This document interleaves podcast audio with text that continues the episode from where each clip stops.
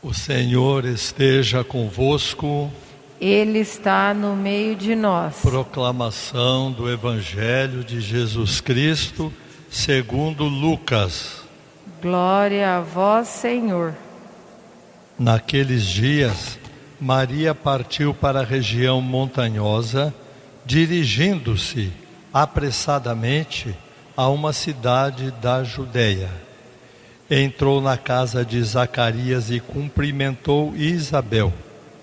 Quando Isabel ouviu a saudação de Maria, a criança pulou no seu ventre e Isabel ficou cheia do Espírito Santo.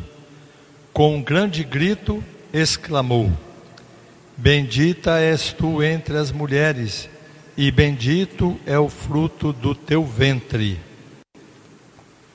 Como posso merecer que a mãe do meu Senhor me venha visitar? Logo que a tua saudação chegou aos meus ouvidos, a criança pulou de alegria no meu ventre. Bem-aventurada aquela que acreditou, porque será cumprido o que o Senhor lhe prometeu. Palavra da salvação. Glória a vós, Senhor. Rádio ouvintes, internautas e prezados fiéis, hoje vamos terminar a sequência sobre a esperança, né? Nós tratamos em todos os domingos do advento sobre essa virtude teologal importante que é a esperança. Hoje nós vamos concretizar mais como podemos viver a esperança no nosso dia a dia. Para isso, eu vou seguir uma comparação, a comparação de uma casa. E vou seguir uma ordem crescente para que cada um possa realmente praticar a esperança. Nós vamos permear, vamos dizer assim, o conformismo, a conformação e a conformidade. Parece que é meio complicado, mas com a comparação vai dar para entender. O profeta Miqueias, da primeira leitura de hoje, diz que em Belém de Éfrata irá nascer uma criança. Miqueias profetizou de 720 a 701 antes de Cristo. Então, 700 anos antes de Cristo, ele disse: Ó oh, Belém de Éfrata, você não é tão pequenininha assim. Você não é uma cidadezinha, uma aldeia. Em ti, uma mulher vai conceber um menino, e esse menino já é de toda a eternidade. Ele já vem lá do eterno. Ele vai se tornar uma criança em você, Belém. Depois nós vemos então no Evangelho isso se cumprindo. 700 anos depois, Maria e Isabel se encontrando e Maria grávida do menino Jesus. E a segunda leitura nos mostra Jesus Cristo, aquele que veio fazer a vontade de Deus e quando entrou no mundo disse: Ó oh, Pai, tu me deste um corpo. Então, Juntando tudo, o Miqueias lá atrás, 700 anos, mostrou tudo o que está acontecendo na carta aos Hebreus e no Evangelho de São Lucas. Então vamos lá. O exemplo da casa vai ser assim. Nós estamos nesse mundo como se estivéssemos numa casa alugada. Aqui nós estamos vivendo no aluguel.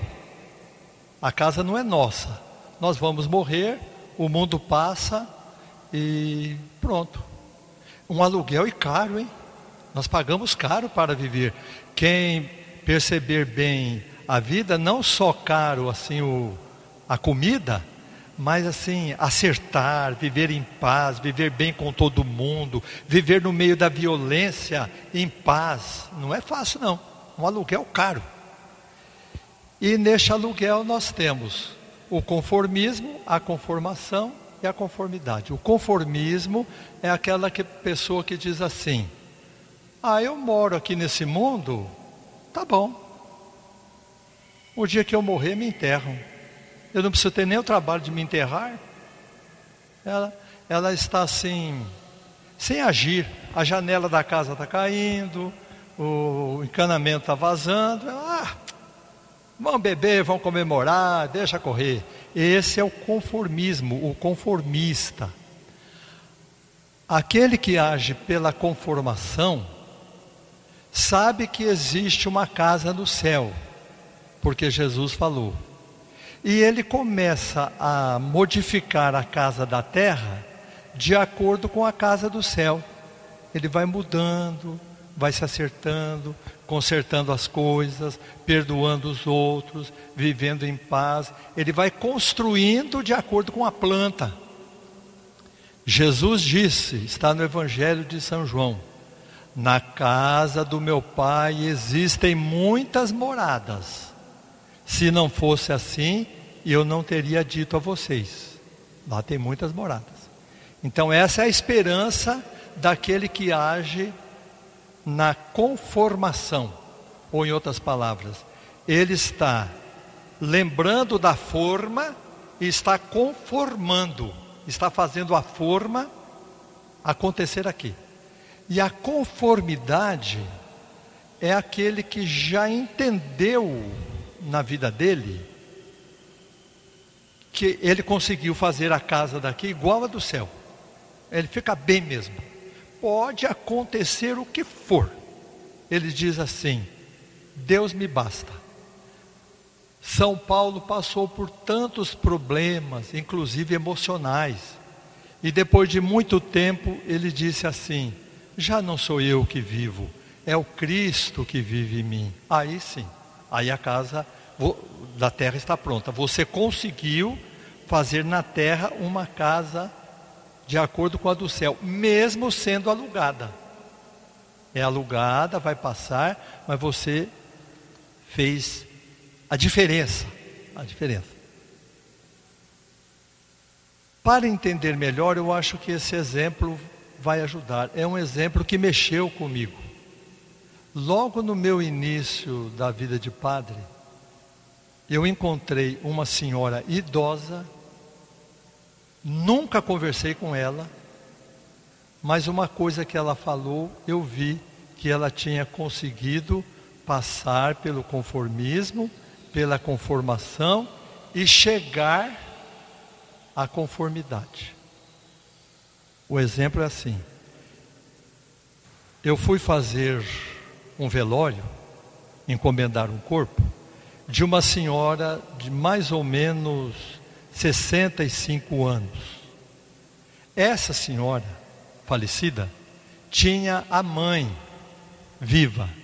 A mãe devia ter uns 85, 90 anos já, bem idosa mesmo. E enquanto eu estava fazendo a cerimônia, a mãe estava na parte de trás do caixão, na cabeça, e inclinada, olhando para a filha morta. Interessante. Um silêncio, eu não sabia disso, depois que me contaram. Estava um silêncio, a maioria sabia a situação dessa senhora. Essa que havia morrido era a única pessoa que ela tinha que cuidava dela, da mãe.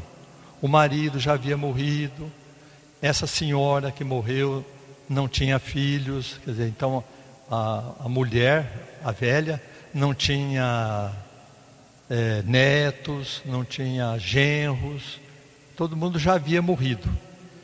Essa que morreu cuidava dela, ela estava doente, com dificuldade, e ela firme ali na cabeça do caixão. Quando eu terminei aquele silêncio, porque todo mundo sabia da situação dela, eu achei interessante, ela podia ter dito assim: Ai, Deus levou a única filha que eu tenho, que coisa, que pena, como é que eu vou fazer agora? Ou então dizer assim, aí seria o conformismo, né? O que eu vou fazer agora? Meu Deus, é assim mesmo. Ou então dizer assim, é, a vida é assim mesmo. Não. Olha o que ela disse, aquele silêncio, eu acabei de dizer que as almas dos fiéis defuntos descansem em paz, todo mundo, amém. Ela disse assim: Vai, minha filha, vai com Deus, lá é o seu lugar. Olha que coisa bonita. Isso me emocionou. Falei, como que uma senhora nessa situação foi capaz de dizer isso? Sabendo que não, não tinha mais apoio, que ninguém ia ajudar. Vai, minha filha, vai com Deus, lá é o teu lugar. Em outras palavras, eu sei que é porque eu já fiz a minha casa. Eu entendo o que é viver na terra e você merece ir, e eu fico aqui. E aconteça o que acontecer, Deus me protege. Então eu acho isso bonito, e é isso que nós precisamos fazer em nossa vida. Mesmo em momentos de conformismo, há momentos em que não há solução para os problemas, não é isso?